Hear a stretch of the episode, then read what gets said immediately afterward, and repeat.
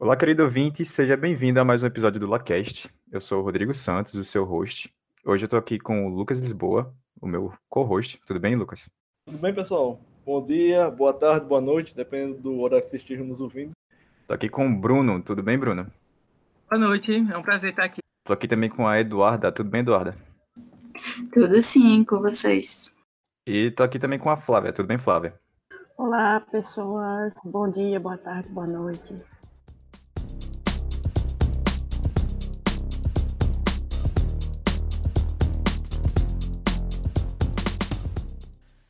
Então, pessoal, só para situar vocês, é, a gente gravou podcast com a temática do, do mês LGBT e representatividade dentro da computação. Mas o, a gente acabou se prolongando um pouco, o podcast ficou um tanto quanto grande e a gente decidiu dividir em duas partes. Então, é, nessa segunda parte, a gente vai acabar conversando um pouco sobre política e outras questões, mas a gente vai focar principalmente nas principais figuras que são da comunidade LGBTQ e que são da computação e lutam pela causa ou participaram da história da computação, da construção da computação. Ok? Espero que vocês gostem do episódio e vamos lá.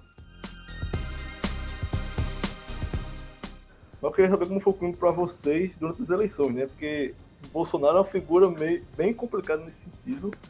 O Eu... inferno! Ué, não me pergunta isso, moça. complicado. Já foi complicado para mim, que eu não sou uma pessoa LGBT, sou uma pessoa branca, cis. É, imagina para quem é alvo do discurso dele. Eu queria realmente saber de vocês como foi esse momento também. Incrível que sua pergunta, ela combinou exatamente no dia onde Bolsonaro fala que usar máscara é coisa de viado, né? Então foi maravilhoso esse link. Ele falou então, isso. Ele falou isso. Eu não pois sabia, é. beleza, ok. Não, se você considerar ele que ele falou que filho gay se trata na porrada, isso é uma leve evolução para o que ele já falou um dia. Então, eu não me surpreendo. Exato, né? Então, eu fiquei bem, bem, bem desestabilizada. Eu acho que eu tentei.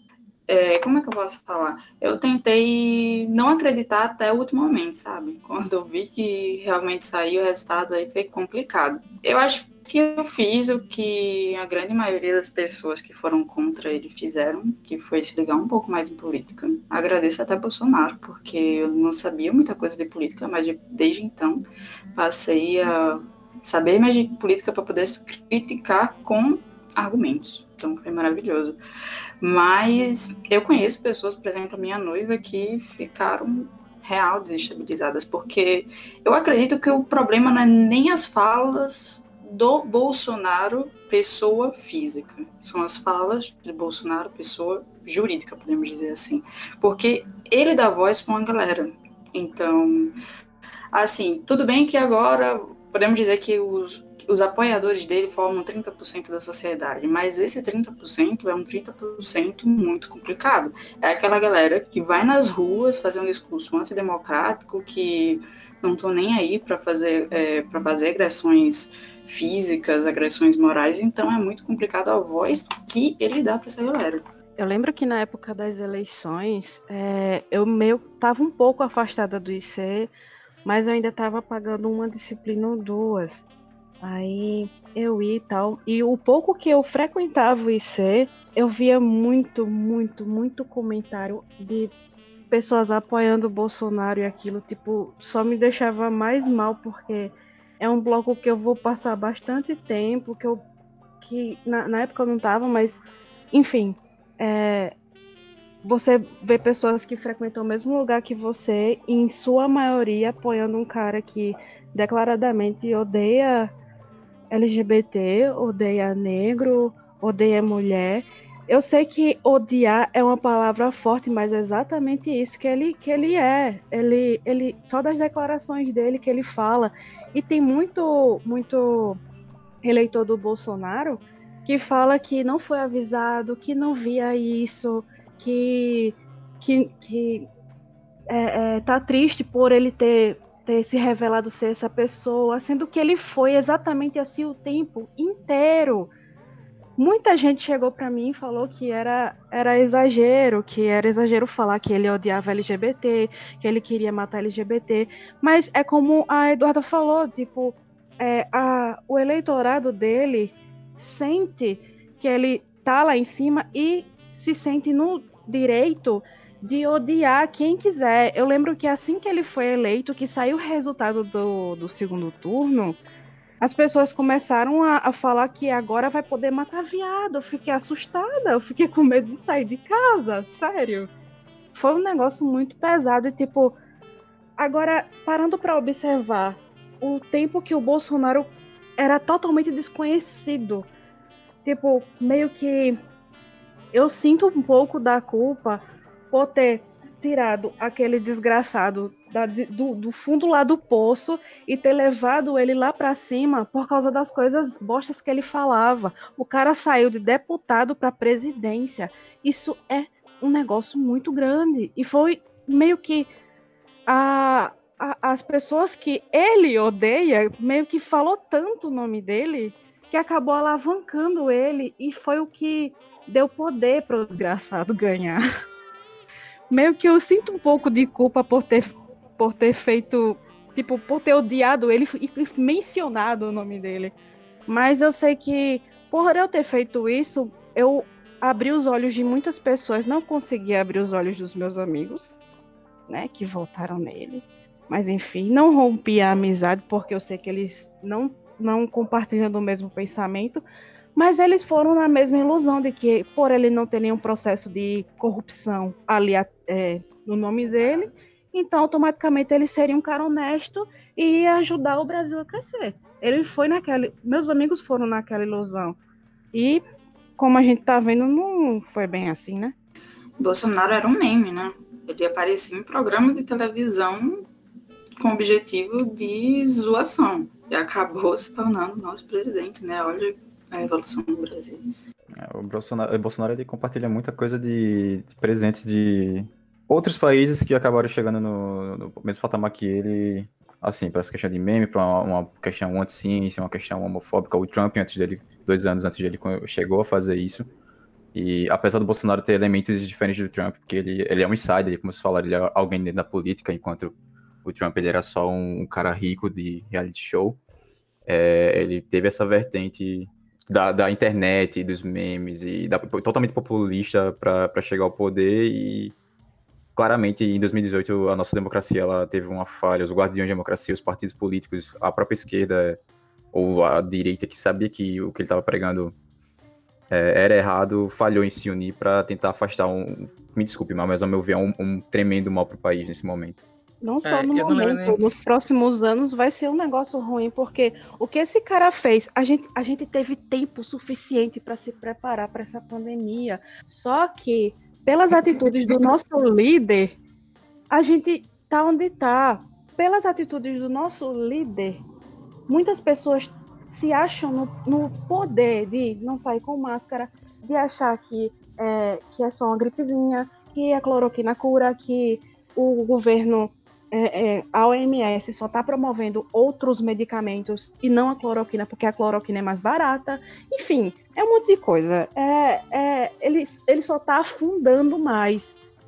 O Bolsonaro ele não queria proteger a família. Em momento algum ele quis proteger as pessoas, os cidadãos de bem. Ele só queria chegar lá no poder para ter mais poder para ele e colocar mais gente dele no poder, para fix, se fixar lá em cima. Ele queria isso desde o começo, desde o começo. Só que muita gente foi na inocência de, ah, ele não é corrupto, então, e deu no que deu. É muito complicado também, porque ele está dando não só voz para o eleitorado, mas um. Assim, é um assunto é, complexo que eu vou falar, mas ele está dando muita voz para a bancada religiosa, por exemplo. Isso acaba, digamos que. Não quero falar atrapalhando, mas dificultando algumas pautas LGBTs, acredito, na Câmara, por exemplo, o que impacta diretamente em nossas vidas, né? Um, dos exemplos. A gente sabia toda essa história do Bolsonaro, de como ele é tóxico com as pessoas LGBT. E aí a gente descobriu que ele é, ele é tóxico com todo mundo, né? Não só com os LGBTs. Ora, ora. Mas na época da campanha eu evitava entrar no IC. Eu só ia no IC se fosse uma coisa extremamente necessária, como assistir aula. E ainda tinha algumas aulas que eu gaseava porque eu sabia que o professor era bolsonarista. E assim, nessa época da campanha, o IC era um ambiente completamente. É, se já é ruim ser LGBT em dia normal, na época da campanha, ser LGBT nesse curso era um negócio que era insuportável. Era insuportável porque é, tinha gente que ia com camisa com a cara do Bolsonaro e eu sou obrigado a ver isso. Tinha gente que cuspia as mesmas merdas que eles falavam, que o Bolsonaro falava, como se fosse uma radiola véia, e ficava repetindo, repetindo, repetindo. Tinha gente que ficava com insinuaçãozinha bosta. E é, e é isso, sabe? Tipo, é, eu evitava, foi um momento muito, muito ruim que eu não, não quero nunca mais passar na minha vida. Quando eu descobri que ele ganhou, eu comecei a chorar. Eu tive uma, uma crise horrível de choro, porque sabe aquele, aquele coisa de tipo, ainda agora a gente vai poder matar viado, que a, que a Flávia falou. Era basicamente essa sensação. É, eu sei que a esquerda falhou um pouquinho, como. Um pouquinho não. A esquerda falhou em se juntar e derrubar o Bolsonaro, como o Rodrigo falou. Eu fui para todas as campanhas que tiveram contra o Bolsonaro, toda, todas as passeatas de ele não. Eu, eu ajudei a organizar uma passeata com ele não aqui no Pilar, que é onde eu moro. Eu moro em Pilar, então teve um, teve um aqui no Pilar que eu ajudei a organizar. Eu fui para de Maceió. Teve tanta coisa que a gente poderia ter feito. E a gente deu voz ao cara, sem querer. A gente deu voz a ele, deu voto a ele. E a meta tá aí feita, né? A gente sabe que as, as consequências. É uma coisa que, que eu acho que o debate agora deveria ser, não é tipo mas, ah, Bolsonaro é ruim ou não. a gente já sabe que ele é ruim, já sabe que ele não presta, já sabe que ele não sabe fazer uma política decente para ninguém. Acho que o debate seria agora, é, você perdoa os bolsominions arrependidos? Porque gente que votou no Bolsonaro descaradamente, sabendo de todas essas coisas, e ficava com. Deixa o capitão trabalhar. Deixa que o capitão sabe o que está fazendo. 67 mil pessoas morreram pelo capitão saber o que está fazendo. Então, acho que ele não sabe o que ele tá fazendo. E assim, eu cortei algumas relações da minha vida com pessoas que. fanáticas bolsonaristas. Algumas não, alguns eu falo casualmente, não sou amigo. Mas, gente, pelo amor de Deus, não tem como conversar cinco minutos com uma pessoa que não quer escutar, que não quer escutar, não, não, não simplesmente não quer escutar o seu ponto de vista. Aí fica difícil. Tipo, apesar de eu achar que o ponto de vista de uma pessoa que votou no Bolsonaro é um ponto de vista burro, acho. Falo, geralmente falo também. Mas eu ainda escuto. Às vezes as pessoas que são bolsonaristas nem escutam, entendeu? O problema fica na conversa. Você não tem diálogo, você não tem conversa. Acho que é um ponto de vista burro. Acho que é um ponto de vista burro. Fala pra pessoa que é um ponto de vista burro, educadamente, falo. A pessoa é completamente tipo uma porta. Só entra as ideias prontas não tá aberta a diálogo, geralmente é, é, é esse coisa. É esse o perfil de gente que a gente tá lidando. E aí você acha que é um perfil de pessoa que não tá no IC, tá no IC, gente. Tá no IC. Tipo, tem gente assim no IC. E, e o engraçado é que é facilmente identificável as pessoas que são desse perfil no IC. Assim. É um negócio que você precisa procurar muito. Não, inclusive, no dia da eleição do primeiro turno, Dia não, né? Porque um dia foi domingo, se não me engano foi domingo, né? Mas na sexta-feira da eleição do primeiro turno, eu fui com a camisa da União Soviética para o IC. E tinha duas caras da minha turma com camisa do Bolsonaro. O pessoal achou um negócio tão inusitado a situação. Disse, ó, oh, junta aí vocês três pra tirar uma foto aí da turma. Essa foto foi o trend stop do Reddit no dia, pô. É, realmente. Eu lembro dessa Mas, foto, eu cheguei a ver ela, eu lembro, cheguei a ver. Mas respondendo a pergunta do Bruno, eu, só, eu acho que é melhor um bolsominion arrependido do que um simpatizante de um neofascismo, tá ligado? Porque daqui a pouco os direitos individuais estão tão torcidos e democráticos tão é, espremidos, pode partir mesmo para uma, questão ditatorial, né? O Bolsonaro já tentou intervir Ministério da Justiça para evitar a investigação pro filho dele. Além de ter toda uma maioria de, do, do, corpo discente lá que apoia o, esse, esse babaca do presidente, eu, eu ainda tive que ouvir uma fala que foi repetida por um professor numa plenária, que não foi, um, não foi bem igual, mas foi semelhante. O vencido tem que se curvar. Isso me deixou tão mal. E foi justamente numa plenária que estava decidindo sobre a volta às aulas, como seria, se aconteceria. Eu fiquei extremamente revoltada. Eu fiquei nervosa, tremendo, porque é absurdamente. É, é, é, é, é muito. Sabe? De, de você ouvir isso vindo de um professor de Universidade Federal. É pesado. Bom, continuando aqui, eu gostaria de citar algumas figuras é, que, como o pessoal a gente discutiu no início do, do, do podcast, eu é tenho um tão grandioso Alan Turing, que é apresentado como pai da computação, uma figura é, da comunidade LGBT da computação, mas eu acho importante citar outros também, porque o Alan Turing é uma pessoa tão distante, como gente citou aqui também, ele viveu na época da Segunda Guerra, ele ajudou, ajudou a lutar contra os, os nazistas e tem outras é, figuras nesse quesito que é muito importante citar, inclusive que eu até não tinha conhecimento, foi bom ter gravado esse podcast e ter pesquisado sobre isso, e é bom trazer para vocês. É, bom, mas eu vou começar logo por ele, é, o Alan Turing, que caso está chegando agora no ICEI, você ouviu pouco sobre o Alan Turing, ouviu pouco sobre computação, saiba que você vai estudar muito sobre ele ainda. Ele é considerado o pai da computação é, justamente por tudo que ele produziu, pela a, toda a ideia de máquina de Turing, por toda a conversa que ele teve com um outro cientista também, matemático, o Von Neumann, para criar o modelo de Von Neumann, da máquina de Von Neumann, que é o modelo dos computadores da gente, que nós utilizamos até hoje. E só não sei se isso se abrange para os computadores quânticos, mas enfim. É, ele desenvolveu o Enigma, que foi a máquina que ajudou a decifrar as mensagens do, do, do lado do eixo na Segunda Guerra Mundial e ajudou os aliados a, a vencerem a guerra. E, como ele está aqui, ele é um, era um membro da comunidade LGBT que, infelizmente, é, foi perseguido do, durante o, o quando é, ele declarou abertamente que era da comunidade LGBT. E na Inglaterra, na época lá que, que ele vivia, isso era considerado uma espécie de crime e ele teve que fazer uma castração química. E isso teve um efeito tão devastador que, infelizmente, ele, ele acabou se suicidando, pelo que eu, eu lembro. E e ele é um, marco, apesar de eu não estar mais tão presente na sua vida, é algo grande que aconteceu no, na história da computação, vale a pena ser citado aqui. É, eu acho importante olhar para o caso da Luturi, é, talvez não seja tão representativo, como já foi citado é, anteriormente no outro bloco, pela questão da de diferença histórica, né, de ser uma coisa mais antiga, mas a situação dele é muito emblemática porque a gente tem um herói de guerra, um revolucionário da computação. Ele foi condecorado nacionalmente. Aí o, o, ele foi roubado, se não me engano, no apartamento dele, pelo ex-namorado dele. O ex-namorado dele foi. roubou ele e fugiu, se eu não me engano. Mais ou menos isso. Ele foi dar queixa na polícia. E a polícia, em vez de prender o cara que roubou ele, falou: Você é gay?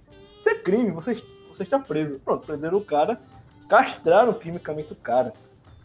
Ou seja, o cara mesmo sendo reconhecido nacionalmente, as condições materiais e preconceituosas ainda assim limitaram seus direitos jurídicos individuais. Eu acho que só esse exemplo já diz porque a discussão da LGBTfobia é muito importante, né? Porque por mais que a pessoa ainda seja reconhecido, é, sempre vai ter alguma limitação que vai respingar é, como ser visto na sociedade, né?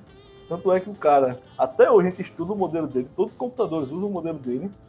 É, como o Rodrigo falou, só o computador quântico está tentando quebrar o modelo dele, mas fisicamente ainda é impossível implementar o computador quântico.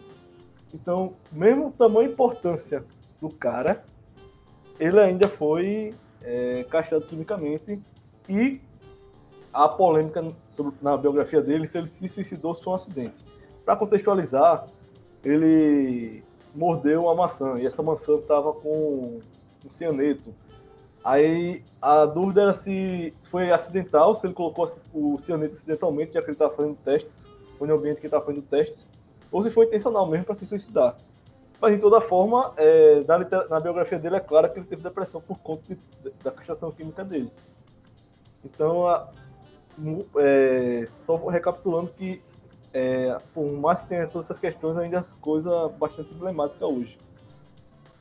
Sem falar que o governo inglês ele pediu perdão para tudo que ele causou ao, ao Alan Turing, mas isso é, eles esquecem que beleza, teve o Alan Turing, foi uma grande figura e provavelmente tá recebendo essa, ele tá estão pedindo perdão a ele por ele ser essa figura, mas quantos indivíduos, quantos indivíduos não foram castrados em todo esse período de que era considerado crime ser é, na comunidade LGBT lá na, na Inglaterra, sabe?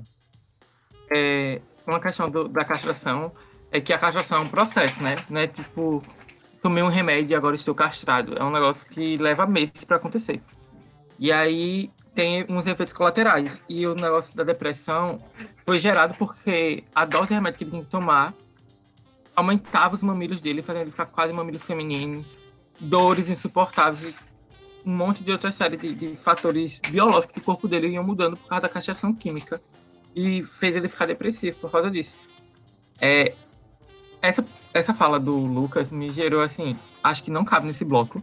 Casa mais com violências LGBTs que a gente sofre. É, a questão da castração, a castração química, ela é um, um negócio muito extremo que acontece com uma pessoa que é LGBT. O que mais acontece com pessoa LGBT hoje em dia, dos anos 50 para cá, é basicamente a conversão sexual. E aí, tipo, a ideia de conversão sexual institucionalizada por, por, igre, por igrejas e pelo Estado em, alguma, em alguns países é um negócio que a comunidade LGBT está tentando é, erradicar. Um, um, um, outro fator importante com a história do Turing é, como o Lisboa mesmo falou, o Lucas Lisboa falou, que a gente talvez não seja o melhor exemplo, mas é o exemplo mais concreto de pessoa LGBT que tem os seus direitos é, completamente usurpados por ser LGBT. E aí, essa fala dele, não sei se foi assim, mas foi uma coisa parecida. Essa fala dele me trouxe um questionamento para o nosso cenário atual. É, o quanto uma pessoa LGBT precisa trabalhar e precisa se mostrar confiante do seu trabalho, precisa sempre ser o melhor para poder se, é, se colocar num patamar de igualdade com uma pessoa hétero. E isso acontece demais na nossa área. Vocês não têm ideia de o quanto a gente tem que trabalhar o dobro, o triplo, para fazer um trabalho. Isso acontece agora na faculdade e provavelmente vai acontecer em empresas que a gente for trabalhar. E basicamente é isso. Mas a perspectiva é: uma menina trabalha muito mais do que um menino para ter confiança no seu trabalho. Uma pessoa que é LGBT que é mulher deve trabalhar 300 mil vezes mais. As meninas podem falar aí. Mas eu já fico pensando é, o quanto eu sou julgado no Diacon por falas, por, por ter trejeitos, por não saber me expressar da, da maneira que deveria ser mais polida possível para o presidente. E aí eu sei que muitos dos questionamentos estão embasados na minha postura como presidente do Diacon e muito estão embasados no, no fato de eu ser um homem cis LGBT, no IC representando o diretório acadêmico. E, sabe, tipo, nunca o trabalho de uma pessoa LGBT é valorizado no mesmo nível que o trabalho da pessoa hétero. Eu fico me perguntando, já, já me perguntei, se o Lucas Lisboa tivesse ganhado a presidência ano passado do Diacon, se as mesmas perguntas que caem sobre mim hoje em dia, de falas erradas que eu tive, de posicionamentos errados que eu tive, se cairiam sobre ele da mesma forma. E chego a dizer que não. Algumas não. Algumas sim, algumas não. Porque a questão de ser uma pessoa LGBT pesa no, no nosso instituto, assim. E já aproveitando também o seguinte, você tem sobre questão do trabalho, etc., eu queria falar sobre a, segunda figura que eu vou citar aqui, que é a Lynn Conway, ela é, ela é uma representante do, da comunidade transexual é, dentro da computação e ela sofreu um caso extremamente pesado que ela foi demitida da, da empresa no qual ela trabalhava como cientista de computação é, justamente porque ela tinha revelado o, todo o planejamento que ela estava fazendo para se submeter na transição de gênero. E ela foi demitida e aí ela começou a fazer todo um, questão de ativismo, de dar batalha da representatividade dos direitos transexuais dentro da área da computação. E ela é uma pessoa extremamente importante porque ela, ela descobriu o modelo de VLSI, é Very Large Scale Integration, que é um modelo, por exemplo, é, utilizado dos microprocessadores, que é algo que está extremamente presente no nosso dia a dia. Absolutamente quase tudo tem na computação, tem um microprocessador por trás, sabe? E. É, e falar. Só para citar que não era qualquer empresa, né? Era a IBM, né? Que já foi a Exatamente. maior de tecnologia do mundo, demitiu as suas principais é, integrantes, porque ela tornou público que estava fazendo a, o processo de, transforma, de transição de gênero, né? É, desculpa se eu estou usando o termo errado, mas que ela estava fazendo a resignação sexual, né? Tava, ela nasceu como homem, se identificou como mulher e estava é, fazendo tratamento hormonal para trocar seu, seu fenótipo, né? Aí quando tornou-se público, foi demitida, né? Mesmo tendo toda essa. Novamente, mesmo tendo toda a contribuição, como o Turing teve, a questão da, do preconceito ainda é, limitou seus direitos, né? Depois disso, ela foi. virou professor universitário, não foi, salvo engano. Eu confirmo isso, isso. Bom, e o terceiro e último, mas não menos importante que eu gostaria de citar aqui, é uma figura, ao meu ver, extremamente presente que eu nem tinha conhecimento até então que ele fazia parte da comunidade LGBT, que é o Tim Cook, o atual CEO da, da Apple. Ele assumiu quando teve a morte do, do Steve Jobs. E ele tá lá até hoje, salvo engano, se não me engano. E ele é uma pessoa declarada que é um ativista da comunidade LGBT que vive lutando pelos direitos da comunidade. E ele, não só isso, ele é, ele é o responsável pelo, pela volta da Apple quando ela entrou numa pequena crise na década retrasada, se não me engano, né? Década retrasada. E ele que estava no comando quando a gente teve o lançamento do Apple Watch, do MacBook Air, do, uh, dos novos modelos do iPhone, quando a, a Apple lançou a assistente pessoal deles, que é a Siri, e todas esse, essas novas tecnologias, o, o o Tim Cook ele estava por trás, ele estava no comando da época nessa, nesse período e está lá até hoje e ele assim continua lutando, trazendo toda a representatividade para a comunidade LGBT para dentro da computação. O caso do Tim Cook é bastante emblemático porque ele foi o primeiro da comunidade LGBT a estar tá dentro da classificação da Forbes que ela faz todo ano, que ela faz os 500 mais ricos, né, do mundo. Isso. É, mesmo a Forbes sendo uma revista tradicional que faz isso há, há vários anos, até décadas, esse tipo de, de lista. É 500 todo ano, que é um número né, grande com o tamanho do mundo, né? Mas certo valor, né? É, foi a primeira pessoa LGBT ocupar esse espaço de, de destaque, né? Dentro dali, né? Isso mostra como a questão do capitalismo, como está estruturado, é bastante excluente, né?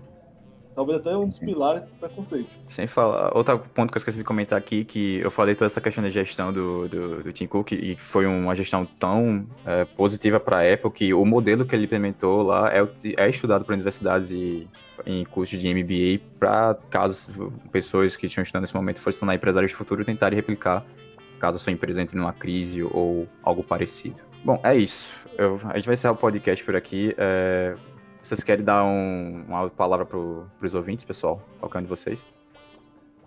É, sobre uh, a questão LGBT, que mesmo a gente tendo adquirido tantos direitos, como, por exemplo, o casamento homoafetivo e tal, meio que ainda não é lei, de fato, que a qualquer momento pode ser revogado, mas é algo é, a, a, questão LGBT tem que ser trazida sempre à tona para normalizar, porque é normal, não é, é, é incomum, é mais comum do que a gente imagina, muito mais comum.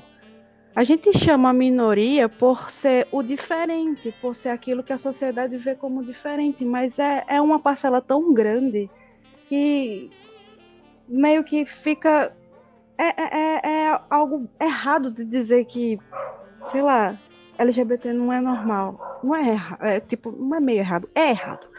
Só que, apesar da gente ter conseguido leis a nosso favor, ter conseguido direitos e tal, a gente precisa fazer ainda muito, muito mais, porque ainda existe muito, muito preconceito hoje.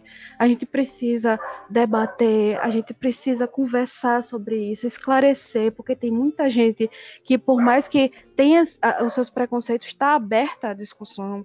Então, é, é sempre bom trazer esse assunto à tona. Eu queria agradecer por estar aqui.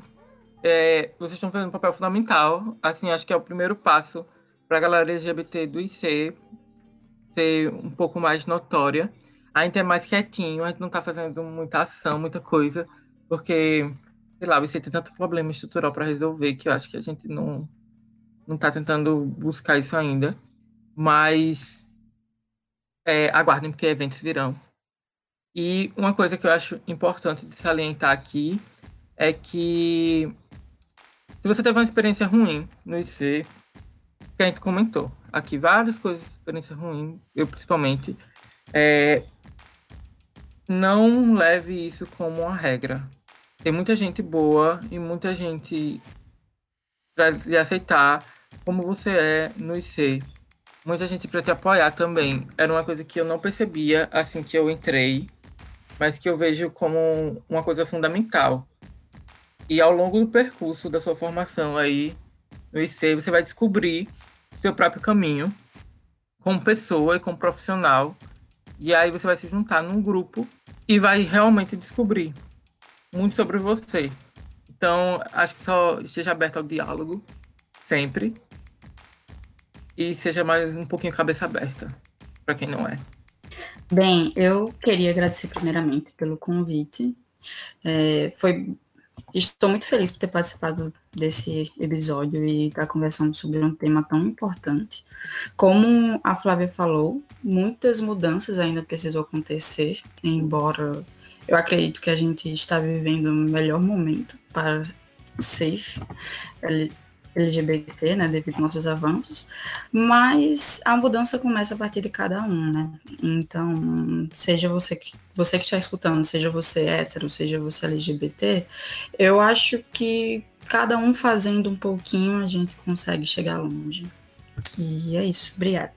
Queria agradecer também o convite. Foi, foi até interessante falar, debater isso também com outras pessoas enfim, mostrar um pouco mais sobre como é e tal. É, enfim, é isso. Muito obrigada. Agradecer a participação de todos. Eu fiquei realmente tocado com os relatos. Eu já imaginava que pudesse existir certa preconceito dentro do IC, mas não ao nível que foi descrito, né? Dizer que eu estou participando com todos. E principalmente é, gostaria de incentivar é, tanto no IC quanto na UFAL, quanto é, outras instituições que rondam a universidade pública em geral, a levantar esses, esses debates dentro das unidades acadêmicas, né? Porque, por exemplo, eu e o Rodrigo, a gente não faz parte direta da comunidade LGBT, mas a gente sente a necessidade de, de trazer esse debate, né? De usar nosso espaço comunicativo para esse debate que está impactando vidas que estão lá. E, é, por mais que a gente tenha atrasado, e a gente peço desculpa por conta disso, em relação ao mês, a, a vida do, das pessoas são contínuas, né? Não é só no, no, mês de junho que se debate a questão do combate à LGBTfobia, né? Acontece quanto menos espera. Então, gostaria de incentivar que quem estivesse nos ouvindo levar esse debate adiante, agradecer a atenção de todos e propor que quem tenha um pensamento um pouco mais fechado com relação a esse assunto, tentar é, minimamente ouvir mais. Certamente você não é a mesma pessoa que foi há um ano, dois e pode melhorar se, se quiser. Grande abraço a todos. Bom, é, novamente, muito obrigado a todos. É, pessoal, eu, vou dizer, eu gostaria de dizer que eu vou deixar na descrição um, um link de um artigo do médio de um, de um rapaz chamado Livson Simon. Ele falou, ele, foi de lá que eu peguei várias das fontes para falar do, das figuras do a comunidade LGBT dentro da computação aqui nesse episódio. E vou deixar vocês aí, caso vocês tenham interesse, é uma leitura de 7 minutos. E eu gostaria de encerrar o episódio falando que uma frase que ele também colocou no final da tio que é, eu achei bem impactante. Preconceito não é uma questão de opinião, é uma escolha pela ignorância. É isso. Muito obrigado. Espero que vocês estejam se cuidando nesse período de pandemia, caso a gente ainda tenha, esteja em pandemia enquanto vocês estão ouvindo isso. E um abraço, até o próximo episódio.